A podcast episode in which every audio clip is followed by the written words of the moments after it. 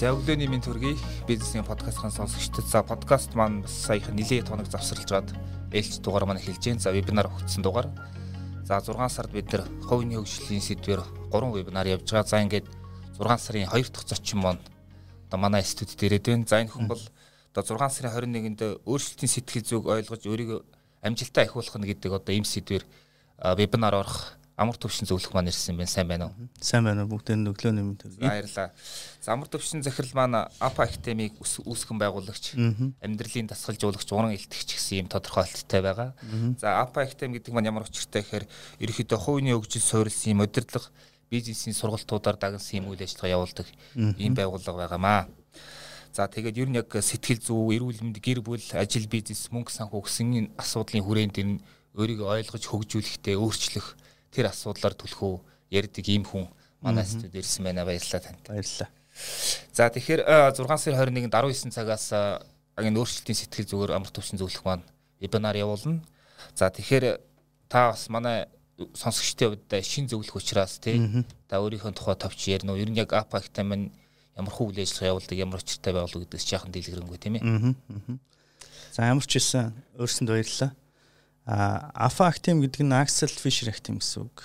Товчлон дэлгэрэнгүй те. За би бол Alpha Actim-ыг өөрийнхөө ментортой үүсгэн байгуулсан. А миний ментор болохоор герман хүн байдаг. Аа за. За ингээд 14 оноос хойш тасралтгүй үйл ажиллагаа явуулж байгаа. За Axel Fisher Actim-ийн одоо гол үйл ажиллагааны чиглэл бол ерөнхийдөө soft skill буюу бүх ур чадваруудын цаана хувийн хөгжил үргэлж холбоотой байдаг те. За ямар ч дээд сургууль төгссөн ямар ч нарийн мэрэгжил эзэмшсэн тэр хүн олон нийтийн дунд ороод ажиллахаараа тэр хүн нэг бол амжилттай нэг бол амжилтгүй. Одоо өндөр мэрэгжлийн ур чадвар эзэмснээс үл шалтгаалаад хувийн хөгжлөөсөө болоод заримдаа унах эсвэл өндөр амжилтанд хүрэх ийм одоо магадлал байдаг. Тийм учраас бид нар ерөнхийдөө бүх ур чадварууд жишээлбэл цаана бизнесийн борлуулалт эсвэл байгууллага удирдах эсвэл харилцааны ур чадвар тий. За гэх мэт энэ чадваруудыг илүү хувь хүний хөгжил дээр суурилсан одоо бүрэн төгс чадвар эзэмшигт нь хүмүүс тусалдаг гэж ойлгож байна.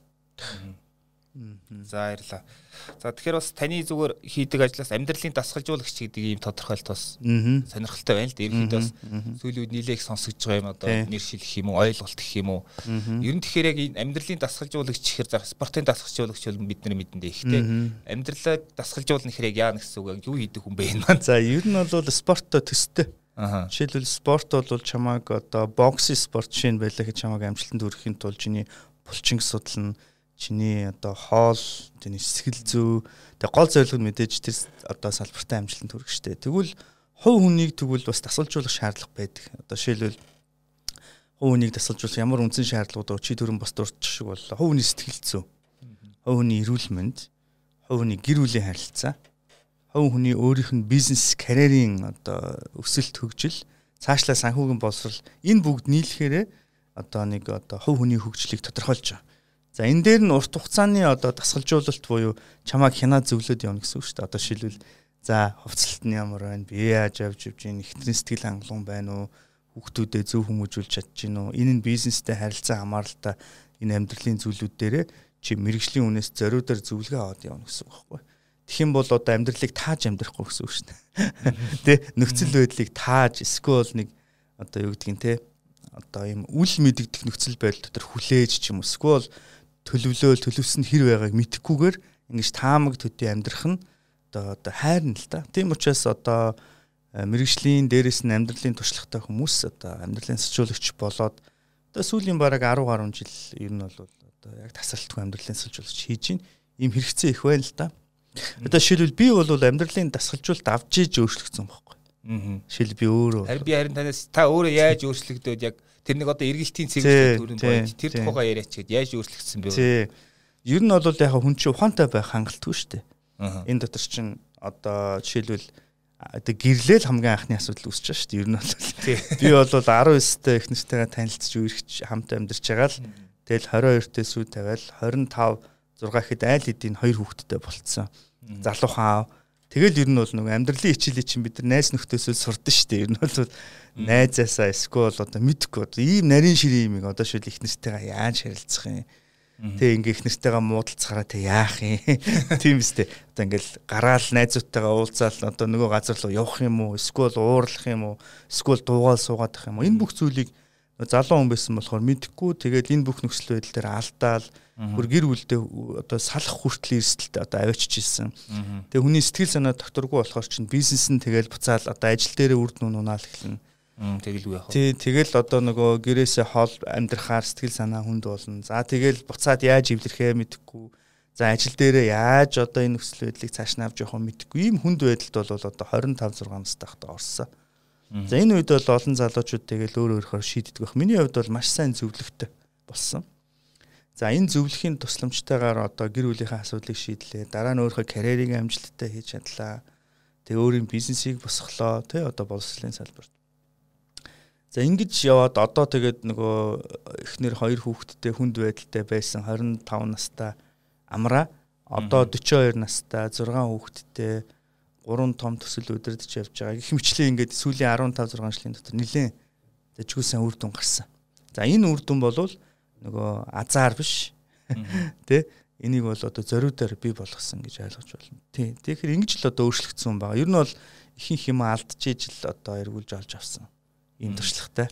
Тэгэхээр одоо энэ туршлагаа л одоо хуваалцж явж байгаа гэсэн үг. Амьдралын засалжуулалт дээр. Та ингээ 10 гаруй жил яг ийм ажлыг явж ийн гэж энэ одоо яг хуу манай подкастын агуулга илүү бизнес тал руу очираас одоо яг бизнес удирдлага тэр тал руу одоо өөрчлөлтөд холбож ярих гэдэг л дээ. Тэгэхээр зүгээр ингээ 10 гаруй жил ингээд өөрчлөлтийн сэдвэр ингээд дагнаад ажиллаа явж байгаад монголчуудын одоо нийтлэг гэх юм уу тийм өөрчлөгдөх ёстой зүйл нь юу вэ? За одоо бизнест амжилт гаргахын тулд ч гэдэг юм уу те эсвэл юу гэдгийг карьераа ахиулахын тулд ч гэдэг юм уу таны анзаарсан зүйл юу вэ?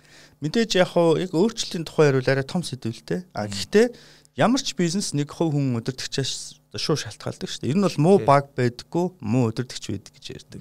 За тэгэхээр түрүүний ярьсан 5 салбар буюу одоо шилбэл ямар цаг уу ямар нийгэмд бид нар хинтээ хамт амьдарч байгаа вэ гэдгээ заримдаа өдөртөгчнөр одоо мартдаг. Нэг үгээр хэлэх юм бол санаатай биш алдаа буюу завгүй нөхцөл байдалд орохдоо хувь хүн өөрөө сэтгэл зүй болоод үзэл бодол өдөрт гар ухааны хувьд одоо өөрчлөгдөхөө мартаад тий ер нь бол өөрчлөлтийн менежментийн дээд хугацаа бол нэг ойролцоогоор 4-5 жил байдаг одоо энээс цааш өөрчлөгдөхгүй бол чи ер нь бол хүчин гэж буюу унжин гэж ойлгож болох байхгүй. За гих мэтлийн иймэрхүү одоо хувь хүнээс шалтгаалсан бизнесийн шийдвэр гаргалтанд нөлөөлөх маш чухал чухал хүчин зүйлүүд байдгийг.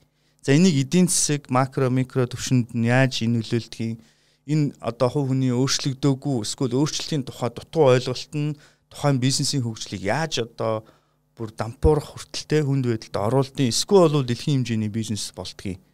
Тэгээ энийг ойлгохын тулд яг энэ өөрчлөлтийн цирклийг ойлгох хэрэгтэй байдаг байхгүй. Тэгээ энэ нь хувь хүнтэйгээ шууд холбоотой. Яг тэгэхээр өөрчлөлтийн гол хөшүүрг нь өөрөө хөгжиж байгаа хүмүүс байхгүй. Тэрнээс биш өөрчлөлт гэдэг тусдаа нэг юм хүчин зүйл байхгүй байхгүй. Чи хөгжөөд байгаа учраас би чамайг удирдахын тулд өөрчлөлт хэрэгтэй. Миний үйлчлүүлэгчнэр ухаалаг болж байгаа учраас миний борлуулалтын арга зам эсвэл миний санал болгож байгаа бүтээгдэхүүн өөрчлөгдөх хэрэгтэй л байхгүй. Тийм учраас одоо энэ үргэлж хүнтэй холбоотой байсан өөрчлөлт. Ягаад тэгэхээр мэдээж дэлхийн одоо дулаарл гэдэг ч юм уу байгаль одоо агаарын бохирдол энэ бас л хүний хүчин зүйлтэй холбоотой зүйл. Тийм учраас бидний өөрчлөлтийн гол хүчин зүйл нь явж явж нэг хүний асуудал болж таардаг хүнээс болж би өөрчлөгддөг эсвэл би өөрчлөгдөхгүй бол тэднийг өдөртөх нөлөөг алддаг ч гэдэг юм. Иймэрхүү жирэнхий сэдв. Яг хөө зүгээр би бас ойлгодог анзаардаг чинь үнийг зүйлийн үхээр ингээд одоо гэр бүлийн төвшин, хүний төвшин, за байгууллага, улс орны төвшин чинь ингээ нэг үнд зүйлс гэдэг юм амар чухал ингээ. Яг надад юу ирэх юм бэ гэдгийг ойлгоогүй үед одоо яаж өөрчлөгдөхөө мэдэхгүй юм юм явдаг те одоо. Үүдий. За тэгвэл одоо яг та түрүү ярьлаа ингээд өөрчлөлтийн одоо яг нөгөө нэг тэр өөрчлөгдсөн үеэ ярьлаа тий. Тэр үеийг одоо ингээ харьцуулахад таны үнэт зүйлс одоо тий тэр үнэт зүйлсийн ирэн бичиг гэдэг юм уу яаж өөрчлөгдсөн бэ? Таны одоо хамгийн үнэт зүйлс чи одоо юу вэ тий үнэтэй. Яг зөв. Ер нь бол асуудлын гол одоо асуудлын гол шалтгаан нь миний үнэт зүйлийн номер 1 бол миний хувийн амбиц байсан юм лээ. Тэн дотор миний эхнэр их орон одоо юу гэдгийг те иймэрхүү зүйлийг одоо хамаатуулж одоо нэгсэндээ үнэт зүйл маань одоо үнэт зүйл гэдгийг ч мэдэхгүй явж байгаа байхгүй. Гэтэл яг энэ зүйл дээр ажиллаад үнэт зүйл өөрчлөгдсөний дараа хүний амьдрал өөрчлөгдсөн. Яг л энэ чи яг маш одоо голыг нь бол асуучлаа. Миний амьдралын өөрчлөлтөнд гол нөлөөсөн тодорхой өөрчлөлт юу гэвэл үнэт зүйлийн л өөрчлөлт байсан. Тэгээ урд нь бол миний мэдрэмж миний үнэт зүйл байсан. Одоо миний хотоод, миний хүсэл те миний хэрэгцээ. А одоо бол Юу өөрчлөгдсөн байг бол миний үнэт зүйлийн номер 1-т миний зарчим орж ирсэн ба. Зарчим. Тэгэхээр энэ зарчмаар би өөрийнхөө ходоодыг тий одоо би идэхгүй идэхгүй би хичнээн үсчихсэн чи идэхгүй идэхгүй. Заримдаа ашиггүй байсан ч би энэ төсөл рүү орох орохгүй юу. Гэдэг чинь нөгөө үнэт зүйл буюу итгэл үнэмшил зарчимтайгаа холбоотой байгаа байхгүй. Тэгээ энэ э, зарчим дээр нэг гурван сонголт байсан надад. Аа. Тий. За одоо энийг би ингээд тайлбарлавчвал манай сонсогч нарт илүү одоо ойлгоно. Энэ бол томоор нь ярих юм бол бизнесийн философи. За жижигрүүлж ярих юм бол хувь хүний итгэл үнэмшил гэж ойлгож болно. Ерөнхийдөө аа бизнесийн хэлээр бол бас ингэж ярьдаг л да. Хөх тэнгисийн стратеги, улаан тэнгисийн стратеги гэж бас ярьдаг те. За яг үүнтэй адилхан хэрвээ бидний амьдралыг нэг одоо зохиол гэж үзэх юм бол би эсрэг дүр дүр тоглох уу? Би эсвэл гол дүр тоглох уу? Эсвэл туслах дүр тоглох уу? За ийм гурван сонголт надад байсан. Туслах дүр гэдэг бол яг энэ цаг үед хамгийн тренд болж байгаа хандлага гэж ойлгож байна. Хинд ч гай болохгүй амьдрий. Ийм ихтгэл өмчлөөр би амьдралаа удирдуулдаг байсан юм байна. Ер нь бол миний амьдралын зарчим ер нь за тэгэл нэх айхтар санаачлагтай байгаад яах юм. Бүр ингээд нэг зүгээр суuna гэж яах вэ? Зүгээр ингээл нэг өөрийгөө болгоол явжээ. Энэ бол нэг тийм хүмүүсийн өмнөөс хариуцлага авдаггүй, нийгмийн асуудлыг шийддэггүй. Тэгж ярих юм бол эхнэрийнхаа ч асуудалд гүнзгий орж чадахгүй. Зүгээр шиг зөөр. Чи чи чи өөрөө би өөрийнхөө сайхан амьдцгаа. Хийн дэгаа болохгүй ингээ сайхан амьд. Энэ бол туслах дүрийн итгэл үнэмшил. А эсрэг дүр бол ойлгомжтой улаан тэнгисийн стратеги тоглодог. Тэр хүмүүс амжилтанд хүрэхийн тулд одоо авилгал, хээл ахуул, хүчирхийлэл те одоо бүх зүйлийг хийхэд бэлэн ийм одоо итгэл үнэмшил шүү дээ. Энийг би эсрэг дүр гэж тодорхойлчих жоохгүй. А нөгөө талд нь гол дүр. Гол дүр бол хөвтөнгөсөн стратеги гэдэг бол. Хөвтөнгөсөн стратеги гэдэг бол ер нь тонголго, цэвэр, шудраг гэсэн өрсөлдөөн гэсэн утгыг хэлнэ. Улаан тэнгис илүү булингартай, улаанаараа хэрэгэлсэн. Энэ дотор маш олон асуудлууд байдаг. Гэхдээ хоёуланд нь хүч байгаа. Энээс хүн өөрөө сонгох хэрэгтэй болдог. Тэгээд би яг 26 настай байхдаа энэ гурван амьдралын хандлагаас нэгийг сонгох одоо хэрэгтэй болсон байхгүй. Тэгээд энэ хандлага сонгогдсон ч миний асуудал шийдэгдээд эхэлсэн. Би ямар хандлагыг сонгосон бэ? Би гол дүр байхыг хүссэн. Мэдээж хүн өөрөө ухаантай юм болохоор мэдээж гол дүртэл тоолыг хүсдэг. Авч яг бодит амьдрал дээр дийлийнх нь туслах дүр заримдаа эсэг дүр тоглолцдог. Тэгээ би ерөнхийдөө 26 тагаас миний гэр бүлийн асуудал, бизнесийн асуудал шийдэх гол түлхүүр юу байсангүй л миний хандлага байсан. Би шийтгэхэр шийдвэл энэ асуудлыг шийтгэхэр шийдвэл энэ боломж байгаа шүү дээ бас. Тэ? Тэгэл энэ би хүс хүсэхгүйтэй л холбоотой байсан. Гол нь хүслээр амьдралаа өдөртүүлсэн ч нурцсан байхгүй. Тэгвэл хүслийг захирах хүчин зүйл нь чиний төрөний хэлдгээр үнэт зүйл боيو. Тэр дараа эренбийг л зөв тодорхойлох хэрэгтэй. Тэгээ би нэгдүгээр зарчмаа тавьсан. Хоёрдугаарт мэдээж өөрийнхөө эрүүл мэндийг тавьсан. Яа дүүл тэ эрүүл мэнд нэгт байхаар бас болохгүй байхгүй. Ягаад тэгэхээр эрүүл мэнд гэдэг чинь биний бие шүү дээ тэ. Тэгэхээр биений хүсэж байгаа бүх зүйлийг биелүүлэхээр нөгөө зарчмын чи эсрэг болчих. Тийм учраас зарчим нь бие захирсан дээр. Одоо Монгол философор бол тэ бие засаад гэрээ зас гэдэг шүү дээ. Тэрэн шиг би бие засахын тулд эхлээд зарчмаа тодорхойлсон. Дараа нь эрүүл мэндэд тавьсан. Тэгээ гэр бүлээ тавьсан. Яг бол бие захирдггүй нөхөр гэдэг чинь аюултай шүү дээ. Тийм учраас бие дээр нь тавиад зарчмаараа одоо захируулад тэгээ гэр бүлээ гурав тавьсан. Тэгээ гэр бүлийн асуудлаа шийдээд эхэлсэн чинь миний бизнесийн одоо бизнесийн дээр гаргах үр бүтээмж маш өндөр нэмэгдсэн. Нэг удаа надаас нэг сэтгүүлч асуухгүй. Таны та одоо 6 хүүхэдтэй 3 төсөл авч явж байгаа. Ийм завгүй багш коуч да да да да та цагийн менежмент үнэхээр сайн хийдэг байх гэдэг надаас асуухгүй. Тэгээ би бодсон чинь яг миний амжилтын нууц цагийн менежмент биш. Миний амжилтын нууц бол сайн гэр бүлийн харилцаа байсан. Яг тэгэхээр чи мэдчихэж шүү дээ. Одоо шилбэл би заримдаа үнэхээр ингээ хүнд ачаалттай ажиллах үе байна.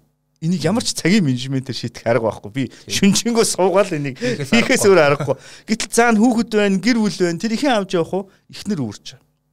Эхнэрийг завгүй үед би гэр бүлээ үүрч. Тэгэхээр эн чинь бол цагийн менежмент биш. Энэ бол одоо юу гэдгийг эрүүл ачаал даах чадвартай гэр бүлийн харилцаа байсан байна. Тэгээ бид тээр гэр бүлээ одоо гурав бизнесээс дээр тавьснараа бидний бизнесийн хамгийн сайн одоо бизнес дээр өндөрч зориулттай одоо ажиллах ачаал даах чадвартай гэр бүлийг бидний бизнесийн нууц байсан. Одоо суур байсан. Тэгээд мэдээж бизнес бизнесээ би ганцхан бизнес гэж хийгээгүй би үнэт зүйлийнхээ дөрөвт тавьсан.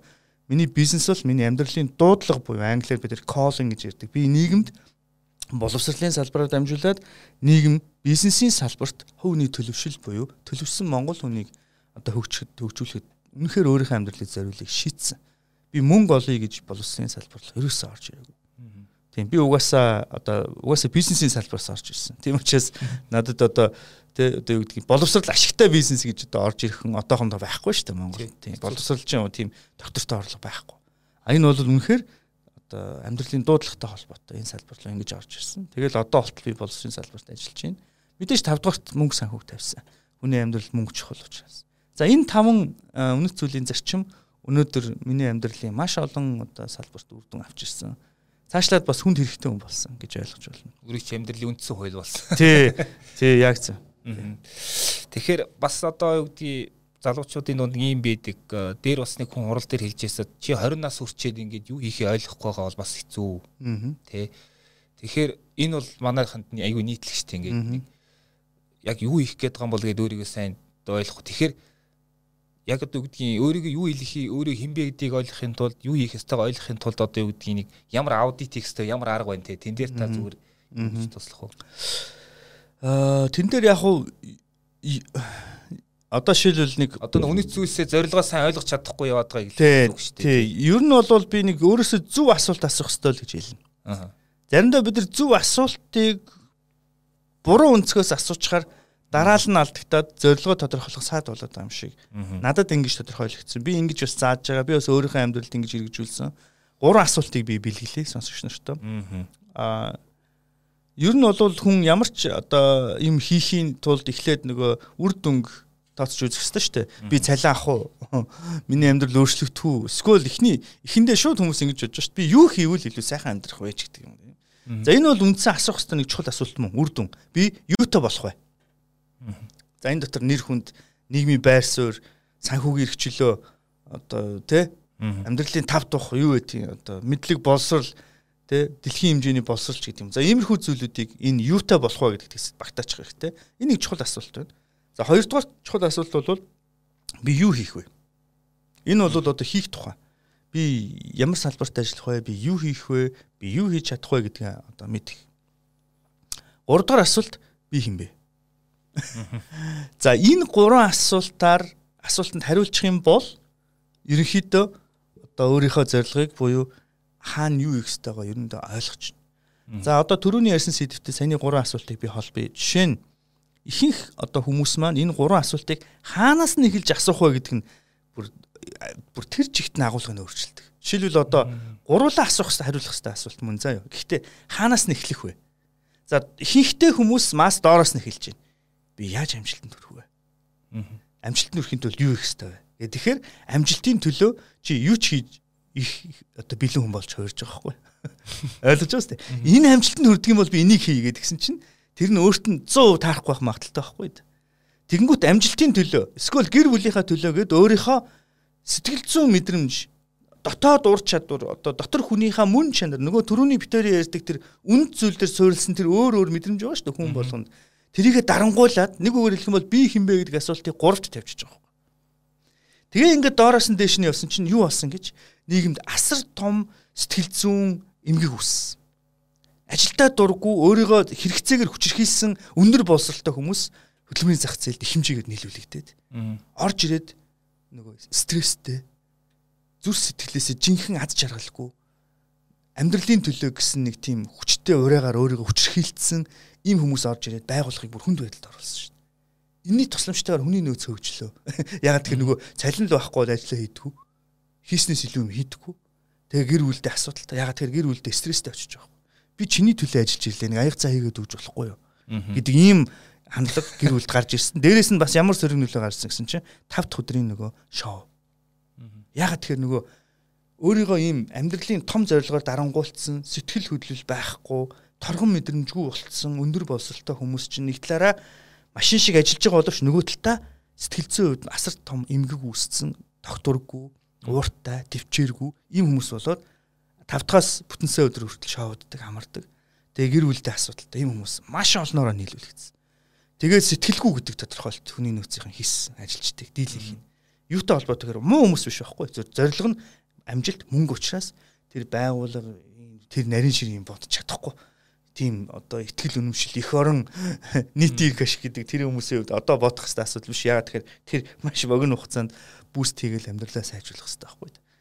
ийм том асуудал үүссэн. Яа доороос нь нөгөө гурван асуултыг ирэн бэлдсэн чинь нийгэмдэр гаж нөлөө гараад ирсэн. Тэнгүүт бид нар энийг багш хүний хувьд ажиллаж байгаад энийг дээрээс нь доош нь болох хэрэгтэй байна.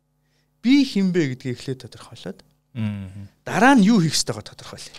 Нэгсэндээ чи өөртөө зөрчилдөхгүй ажиллана гэсэн үг шүү дээ өөрийнхөө үнэт зүйлтэй зөрчилдөхгүй чи өөрийнхөө тэр тарган мэдрэмж ур чадвар авиас чадвартайгаа зөрчилдөхгүйгээр чи энэ салбарт ажиллах юм бол үр дүн гэдэг зүйл шагнал واخгүй шагналын төтөө битгий үнэт зүйлийг зөрчөөч шагналын төлөө битгий өөрийгөө ийм хүнд юмд хүчрхийлээч хүнд гэдэг нь одоо хийх шаардлагагүй үсэхгүй байгаа үр дүн багтаа ажилд өөрийгөө битгий хүчрхийлээч гэсэн утгатай яг тэр сэтгэл зүйн хэрэгцээ буюу хувь хүний тэр хөгжлийн хүчин зүйлэгдэж ийм чухал. Чи одоо ингээд хоёлаа нэг жоохон одоо тэ макро төвшөнд нэрх юм бол одоо энэ хотын төвжил дунд стресстэй жолоочрын хандлага, гэр бүлийн хүчирхийлэл, гимт хэргийн тоо энэ бүх зүйл чинь муу хүмүүс хийсэн биш байхгүй. Зүгээр л нэг их нэртэйгээ хэрэлдээл дэлбрээл гараал гүйж явж байгаа л нэг нөхөртөд мөргөлдөөл чи замаа хараач гэл ингээл эхэлж байгаа байхгүй. Тэр муу хүн биш байхгүй. Хувь хүний сэтгэл зүйн докторгүй байдлаас л үүсэж. Яагаад залуучууд арх уучаа гэж амьдрал хүнд байгаа байхгүй. Сэтгэл санааны асуудал шийдэж чадахгүй байхгүй. Ажил дээр менежертэй асуудалтай байгаа байхгүй. Би чамд сонир судалгаа хэлэх үү. Сая 19 онд Германд байжсэн чинь нэг ийм судалгаа харлаа ажлаас гарч байгаа залуучуудын ажлаас гарч байгаа шалтгааны номер 1-т ямар шалтгаан байсан гэж цалин гэж бодож байна уу? Үгүй. Карьер гэж бодож байна уу? Менежертэйгээ үл ойлголцсон. Менежер гэдэг нь дунд төвшний удирдлагууд ажилчтай харилцахтаа ойлголцдог. Дээд төвшний удирдлагууд гой зорилго тавиа яваад идэг. Гэтэл дунд төвшний удирдлагууд яг хүмүүстэй харилцдаг хүмүүс ажилчдыг бүр ингээд бодоо болгосон байна. Нэг өөрөлдөх юм бол харилцааны асуудал. Энийг шийдэж чадахгүй залуучууд яах вэ? Гараал интернетд олон цаг өнгөрөөнө онлайн мөрөгтэй тоглоом, бейт за ингээл одоо нөгөө сэтгэл зүйн буруу суур дээр суурилсан одоо хөрөнгө оруулалт буюу энэ ажлаас гадуурх энэ бүх юмнууд бүгд ихэнх нь дампуурах буюу фейлдэх магадлал өндөр гэдэг. Тэгээ маш олон залуучууд өрөнд орж ийн. Гэр бүлгүүнүүд шүү дээ. Ганц биеуд нь иймэрхүү байдлаар өрөнд орж ийн. Зарим нь донтж ийн. Тэ? Зарим нь харт амхны асуудалд орж ийн. Зарим нь тав дахь өдрийн гэж зүгээр л нэг гоё пари гэж нэрлэж байгаа боловч яг үнэндээ маш залуу соёлтой архины хамааралтай залуучууд маш олон болж байна. Дээрээс нь гэр бүл салж байна. Өдөрт 10-аас 12 гэр бүл салж байгаа шүү дээ. Монгол улсын хэмжээнд. Яг албан ёсны тоогоороо. А тэрнээс албан бусаар одоо хитэн хос салж байгаа гэж бид нар мэдэхгүй. Энэ бүх зүйл явж явж явж явж саяны гурван асуултыг нөгөө хаанаас нэрэн бэлхүү гэдгээс л ийм том юм өсөж байгаа байхгүй. Тэгэхээр зөвхөн одоо өнөөдрийн подкастаар дамжуулаад зөвхөн энэ гурван асуулт юутай болох вэ? Юу хийх вэ? Би хинбэ гэдэг энэ гурван асуултыг зөв дараалал дэрэмбэнд оруулаад дээрэс нь юм уу эсвэл доороос нь нүдийг тодорхойлчих юм бол өнөөдрийн бидний энэ подкастын одоо хамгийн оргил одоо үр дүн байж бас болно. Тэгэхээр бол ямар нэгэн одоо юу гэдгийг материалыг тийм амжилтад амжилтыг бүтээхээс өмнө өөрийгөө бүтээчээд дараа нь бол тэдний баг одоо продакт нь байх юм шүү дээ. Ер нь үр дүн бол шагнал шүү дээ. Тий. Мэдээж ихэнх хүмүүс ажилд орохдоо би хинбэ гэж ордггүй л дээ. Яг амьдрал дээр. Тий. Тэгтээ одоо энэ чинь өдөртөгч хүмүүс сонсох хэрэгтэй шүү дээ. Сонсож байгаа шүү дээ. Энэ чинь бид нар бизнес өдөртөж явж байгаа. Бид нар хүмүүс манлайлж байгаа хүмүүсийн хувьд хүмүүс гэж хинбэ тэдний дотор юу болж байгааг бид нар ойлгох хэрэгтэй. За магадгүй зарим өдөртөгч нар өөрийгөө ч тодорхойлоогүй амжилтанд хүрсэн байж бас болох байхгүй. Зөвхөн бизнес гэдэг бол тоо аргачлал системийн төсөлмжтэйгээр үр дүн хийж болдог. Гэвч урт хугацаанд хүний нөөцийн асуудал үүсэж гол шалтгаан бол залуучууд цалин авчаад сэтгэл ханахгүй байхгүй да. Цалин гэдэг чинь ганц гол үр дүн биш байхгүй. Би нийгэмд ямар хувь нэмэр оруулж байна. Би хинтээ хамт мөр зэрэгсэж явж байна. Эцэст миний хамтрагч хүндлэхэр хүн мөн үү биш үү гэдэг чинь нөгөө хувийн өвчин зүйлүүд гараад ирж байна. Тэгээд урт хугацаанд удирдаг чинь өөрөө тодорхойлтгүй байх юм бол хүний нөөцийг манлайлж чаддаг. Боломж байхгүй. Яа тэгэхээр залуучууд чинь роль модель хайж штт. Тийм мэс чанартай, алсын хараатай, ихтгэл үнэмшилтэй хүний хайж штт. Гэтэл удирдагч нар бас ийм болох хэвээр болоогүй байж болно. Тэнийг буруутгахгүй дээ. Зүгээр одоо болоорой гэж хэлнэ. А хэрвээ яг одоо карьер хийх гэж залуу хүн бол аль болох өөрийгөө тодорхойлцоод орвол чи аль болох богино хугацаанд дотор өөрийгөө таниулах боломжтой. Би нэг ийм афоризм одоо гаргасан байхгүй да өөрийнхөө хэмжээнд. Чи өөрийгөө одоо олсон хүн бусдад олддог. Тэрнээс биш би одоо зүгээр нэг хар ажил хийдэг хүнийг ханаас ч олно шүү дээ. Өөрийгөө тодорхойлцсон хүн гэдэг бол гээд ажиллахад өөр өдөг байхгүй. Тэгэхээр өөрийгөө олсон бол чи бас бусдад олдно. Бас энэ үгтэй төстэй. Шав бэлэн болвол багш бэлэн болно гэдэг шиг тий. Чи өөрийгөө олчвол хүмүүс чамааг бас олно гэсэн. Тэгэхээр одоо юу гэдгийг сая судлаачд ярьж байл да ингээд өмнө ингээ компани хувьд одоо тэр тухайн ажилтны гэр бүл юу гэдгийг тэр хувийн асуудлыг ингээ нэг тийм саарл зоонд байсан те нэг тийм анхаарагддаг те. Одоо ингээ цар тахалмал гараад ирсэн чинь хүмүүс чинь нөгөө нэг одоо би тэр яаж байгаа тань эренбин ингэж яах өөрчлөлт ороод би ер нь яг надад энэ юу чухал юм бэ? Эрүүл мэнд би чинь өчгөж магадгүй юм биш үү те. Тийм бодлууд орж ирээд тэгсэн чинь компани удирдлагад ямар сорилт ирж ийм гэхээр ингээд тухайн ажилтны гэр бүл төр хувийн асуудлыг ч гэсэн анхаарч ингээд бүтээмжийн холбогдохгүй бизнес нь явахгүй байна гэдэг. Тэгэхээр юу асуух гээд нэхэр одоо энэ ажлын байран дээрх энэ уур амьсгал тэр ер нь сэтгэл зүйн тэр нэг сайхан байдлыг бий болгохын тулд ер нь яг зүгээр бизнес талаасаа тэр удирдлага талаасаа менежмент талаас ер нь яг яаж анхааруул зүгээр нь ямар арга хэрэгсэл тийм одоо юу гэдгийг түүх байж болох уу те зөв за одоо бүгдээрээ буцаад өөрчлөлт гэдэг сэдв рүү жоохон холбогдъё. Те 18 настай залуу 21 настай залуу ажилд орсон байж болно за энэ залуу 25 6 7 хүртэл энэ компанид маш доктортой ажилласан байж болно гэвч энэ залуу сая гэрэлчлээ 25 6-тай за 5 жилийн дараа энэ залууг яг өмнөх 5 жилийн өдөрт харга ухаан систем энэ залууг өдөрт дийлэхгүй болж байгаа. Яг тэгэхээр нөгөө залуу гэр бүлийн ачаал нэмэгдсэн. Тэнгүүд үр бүтээмжүүд бууж эхэлнэ. За эн чинь л нөгөө өөрчлөлттэй холбоотой. Манай ажилчин 21 21-тэй байсан бол одоо 28-тай. Аа. Энэ хүний ажиллах хүчин зүйлд нөлөөлж байгаа гол хүчин зүйлүүдийг бид нар судалж үзэх буюу энэ хүн өөрчлөгдөж штэ. Хөгжлийн үйл явц чинь өөрөө өөрчлөлт байхгүй. Тэнгүүт нөгөө чинь дараагийн 5 жил хүүхдтэй болчихлоо. Гэтэл нөгөө залуу чи 35 хүрчлээ. Энэ хүн одоо 21-тэй хүн шиг одоо ажиллах чадваргүй болж байгаа. Энэ хүнийг энэ төвшөнд нь яаж одоо Тэгэхээр энэ өөрчлөлт гэдэг чинь өөрөө хөгжил одоо нэг 3 2 үргэлж хамт явдаг байхгүй. Чи ямар нэгэн зүйлийг хөгжүүлмээр байгаа бол өөрчлөх хэрэгтэй. Хэрвээ ямар нэгэн өөрчлөлт болж байгаа бол учир шалтгаан хөгжлөөс болж л энэ зүйл өөрчлөгдөж. Энэ хоёр зүйл үргэлж хоорондоо холбоотой. Тэгэхээр нөгөө залуу өөрчлөгдөж байна. Бас энэ залуу хөгжиж байгаа. Тэгэхээр энэ нэг хувь хүний хөгжлийн асуудал нь тэр бизнесийн үйл явц энийг хамтд нь хянахгүй бол бид нар ирээдүйн хүний нөөцөө алдаж байна гэсэн. Аа одоо харал та тэр залуу дөнгөж сургууль төгссөн 21-т байсан. Одоо гэрлэлээ аав боллоо. Тэнгүүд дараачийн асуудал юу гэж хувийн амбиц гарч байна. Яг тэр энэ залуу чинь хэрэгцээ нэмэгж ин ур чадвар туршлага нэмэгдлээ. Одоо энийг 21-т залуу шиг удирдах юм бол энэ залуу яг уу уучлаарай. Тэ? Би одоо өөрийгөө өшөө илүү потенциалтай, илүү туршлагатай гэж би үнэлж байгаа учраас уучлаарай та хэд миний чадварыг үнэлэмж туршлагыг үнэлж чадахгүй бол би өөрөө юм хий да. Их их одоо дунд шатны өндөр чадвартай менежүүдийг бид нар яг тэр байсан бид нар алдчих шүү дээ. Тий. Яг тэр тэр зарим бид нар санаатай биш алдаа байхгүй та. Систем нөөрэ хөгжөөгүй хяналт сул учраас энэ залууга тодорхойлж чадахгүйгээр л тэгэл алдчих. Тэгээ хамгийн их алдж байгаа төвшний хүмүүс хамгийн өндөр уур чадвартай дунд шатны менежүүд хамгийн их хувийн бизнес рүү орж байгаа шүү дээ. Яг тэгэхээр зарчим ойлгоцсон бохгүй. Бизнесээ ойлгоцсон, компани ойлгоцсон, бүх юм ойлгоцсон. Одоо ингээ явах гэсэн чинь баг үнэлэмжтэй, өөрөө үнэлэгддэггүй Тэ? Дээрэс нь нэг муу хүн биш байхгүй дээ. Тэр чинь хөөрхи 2 3 хүүхэдтэй болцсон. Гэр бүлийн хэрэгцээ нэмэгдээд байна. Дээрэс нь нас нь яваад байна. Тэр чинь бас өөрийн карьер гэж нэг юм биш. Тэгээд компанитай ойлголцохгүй бол яг хөөр гараал хоёр юм хийхээс аргагүй. Хоёр юм хийнэ гэдэг чинь бас амархан биш. Уул нь бизнесийн хөгжил нь өөрөө ямар ч хүнийг ингээд өдөртөх төвшин бүр ингээд компани одоо эзэмшигч хувь эзэмш хүртэл явах боломжтой юм систем байдэн шүү дээ. Ер нь бол бизнес нь өөрөө. Даанч бизнесийг удирдах явж байгаа өөрөө төлөвшөөгүй эсвэл хит завгүй байх юм бол ингээ хүний нөөцөө санаатай бус байх. Наад яг яг чухал point ш. Одоо юу гэдгийг тухайн ингээд нэг за 5 жил ажиллаад одоо ер нь эзэмших ёстой бүгдийг эзэмшчихлээ шүү дээ. Одоо тэр процессыг бүгдийг ойлгоод нарийн шинийг мэддэг болсон. Тэгээд тэр үеэс ингээд иймэрхүү шалтгаанаар олон овийн бизнес одоо хуваарь юм хийж эхэлдэг. А тэгэхээр бол ерөнхийдөө одоо тим төвшөнд төрсэн хүнийг зүгээр нэг ажилтан биш одоо эсвэл зүгээр менежер биш.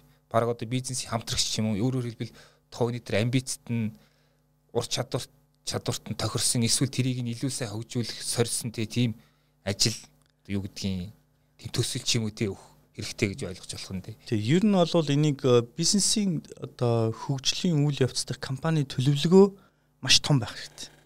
Жишээл одоо Panasonic компани 300 жилийн төлөвлөгөө хийж яач гэдэг чинь иймэрхүү ярианд байдаг байхгүй. Эн чинь юу илэрхийлж байгаа вэ? Энэ хугацаанд дотор л өсөж хөгжих боломжтой бизнесийн системийг л одоо бүтээж гин гэсэн энэ хүн ингээл нэг хүн яваал хангалттай өөрийнхөө карьерийг хийгээл явах тэр бүтцийг эхлээд бий болгоно гэсэн. Нэгсэндээ одоо нөгөө сайлаа бэлтгэхэр саваа бэлт гэдэг шиг одоо компанийн бүтцийг дээр ингээд одоо ажиллаж хөгжүүлэх хэрэгтэй. Би чамааг энэ дотор хангалттай санхүүгийн орлоготой байгаад нийгэмдээ хангалттай сэтгэл хангалуун байр суурин дээр байгаад ажиллах тэр бүтцийг л бүтээнэ гэсэн үг байхгүй. Ер нь бол бизнесийг хөнгөн үтсэлэх боломжгүй байхгүй. Тэгэхээр бид нар зөвхөн ашиг гэж харах юм бол уучлаарай энэ ашигыг хэн хийж байгаа юм лээ? Хүмүүс хийж байгаа шүү дээ.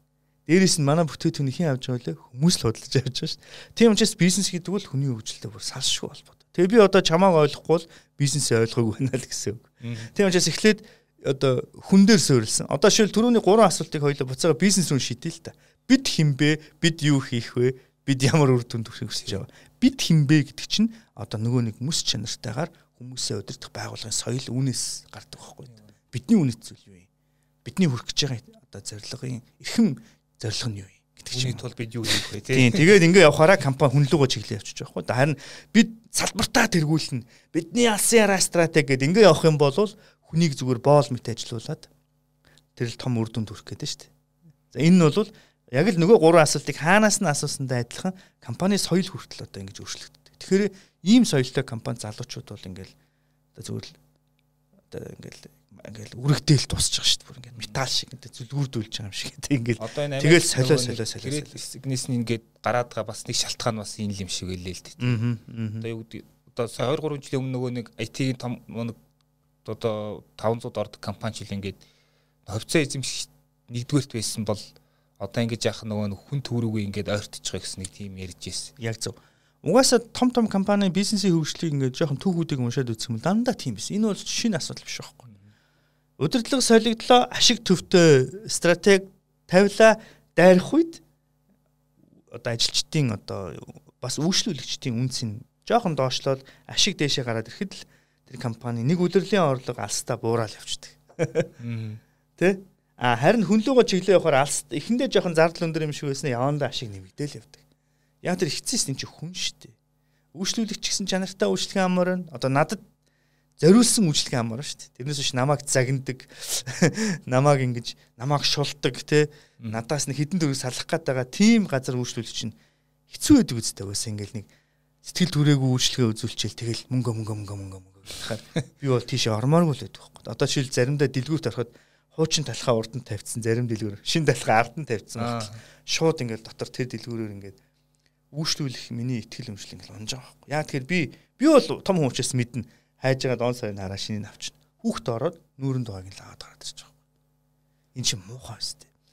Тэгэхээр тэр дэлгүүрийн одоо зарчим нь юу гэхээр яаж бушуухан хуучин талхаа зарж ашиг торд өрөх вэ гэж баг эрсдэлтэй явах уу гэж намайг бодохгүй байхгүй. Тэгэхээр тэр дэлгүүр алстаа яах вэ? Дампуурхан тодорхой байхгүй.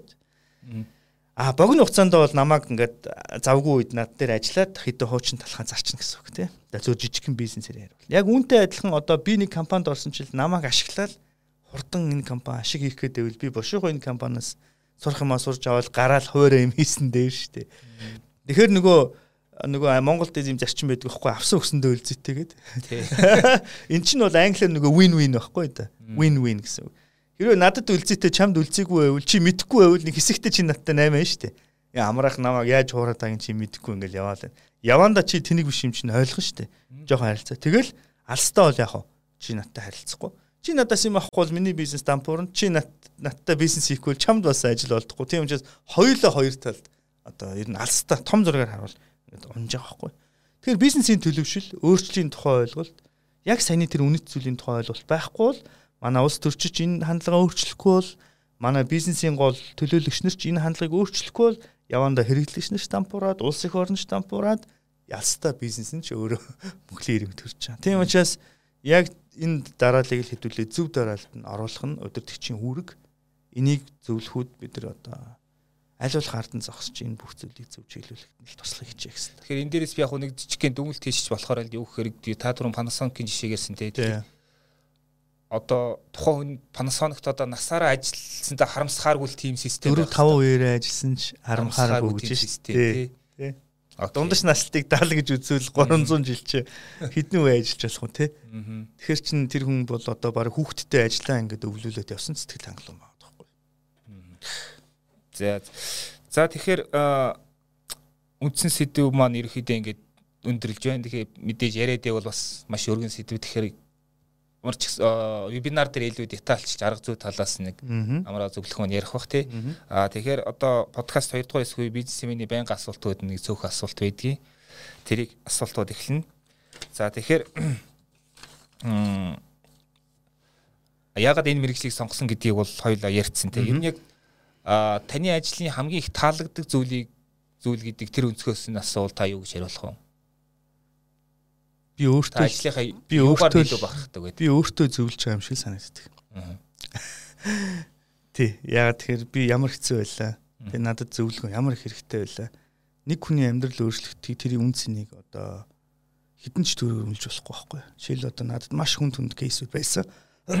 Жишээ нь одоо бизнесээс болоод амиа хорлоход хүртэл хүрсэн сэтгэл зүйн хямрал. За бизнесээс болоод гэр бүлээ алдчихж байгаа. Тэ? Зарим удирдагч нар одоо энэ бүх зүйлүүдийг ингээд шийдэхтэн туслана гэдгийг одоо үнэл үнэлэх гээд үзье л та. Үнэлэх боломжгүй байхгүй та. Асар үнцэнтэй ажил. Тэгээ энэ чэнэсээ л одоо хамгийн үн өндөр сэтгэл зүйн таашаал амьдралын утга учир шиг мэдэрдэг те. Та яг бизнесийнхээ алсын харааг яг юу гэж томьёолсон бэ? Аа. Монгол хүн дэлхийг хөгжүүлэн дэлхийг урамшуулна гэж. Бид нар ч гэсэн одоо олон улсын зорилго тавьсан. Би одоо 19 оноос хойш олон улсын зах зээлээр багшилж байгаа. За Оросын холбооны улс, Америк, Солонгос, Өмнө Солонгос, Өвөр Монгол тий. За энэ улсуудад за ковидын үеэр ч гэсэн онлайнаар одоо зөвхөн манай нэг сургуультанд л ихэд 2000 хүн Өвөр Монголд оролцож байна. За цаашлаад би дөнгөж сая одоо Брэди ерөнхийлөгчийн урилгаар Оросын холбооны улсын бизнес форумд оролцож хичээл заасан төлбөртэй сургалтууд хийж байгаа шүү дээ. Одоо Монгол коучнер олон улсад одоо тий зөвлөх үйлчлэгээ үзүүлээд одоо сургалт хийж байгаа. За энэ бол энүүгээрээ бид юу хэлж яхаар Монгол хүн дэлхийг урамшуулнаа дэлхийг хөгжүүлнэ. Аль хэдийн хөгжүүлээ эхэлсэн. За яг урлагийн салбар, спортын салбарт байгаа. А боловсролын салбарт бол бас цөөхөн байдаг. Бид нар бас одоо ингээ орж ирж байгаа. Таны ажилд хамгийн их тийм тусалдаг дадал зуршил юу вэ? А зөвлөх бас төлөвлөгөө хоёр.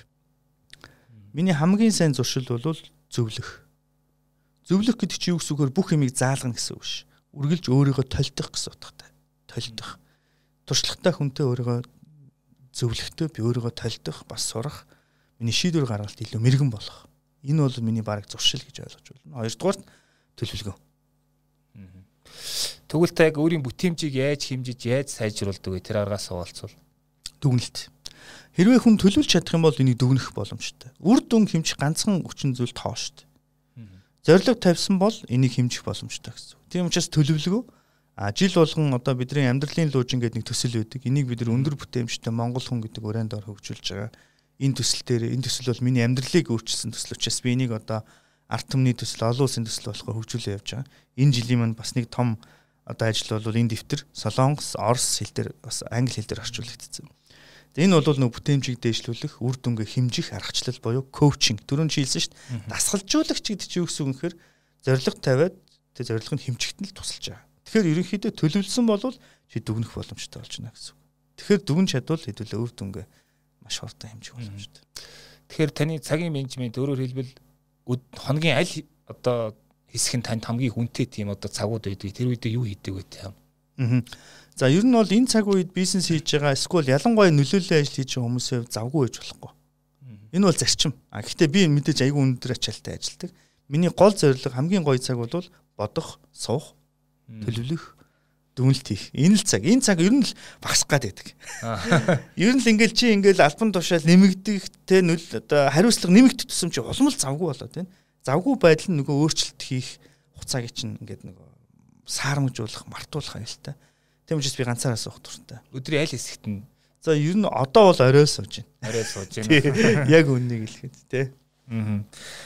А таны одоо хувь хүний талаас хамгийн их хөгжүүлэхэд нөлөөс одоо тийм номнууд гэвэл тэ мэдээж тань таны ментрийн номнууд бас байгаа ах. Аа. Аа.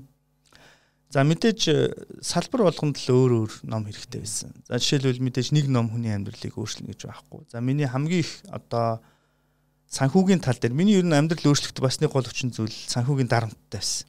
Өөртөө. За мэдээж баяа авья дуу Harvard-ийн бүр Америкт очиж бид нар Harvard-ийн одоо сургалтыг бүр одоо төлбөртэй сургалтын ус хүртэл авч ирсэн. Мөнгөний сэтгэл зүг ойлгох хэрэгтэй байсан. Аа. За мэдээж одоо за энэ бол хувийн асуудал л да. За миний ихтгэл үнэмшилтэй холбоотой. За манай менторуд маш их миний үзэлд бол нөлөөлж ирсэн. За яг би маа дараа нь одоо лист гаргаж өгч болно тий. Тийм учраас дараачийн вебинар дээр хэдүүлээ. Илүү би та хэд тест бол нэг шаардлага ном ганц хоёр хол ном. Ер нь хүмүүс хэлдэг юм да. За тэгэхээр сүүлийн асуулт одоо таны утсанд ашиглагддаг хамгийн их түгээмэл ихтэй 3 аппликейшн банкны аппликейшнийг тооцохгүйгээр. Окей. За мэдээж одоо Google search хамгийн их хэрэглэгдэж байгаа. Яг тоолох юм бол тий.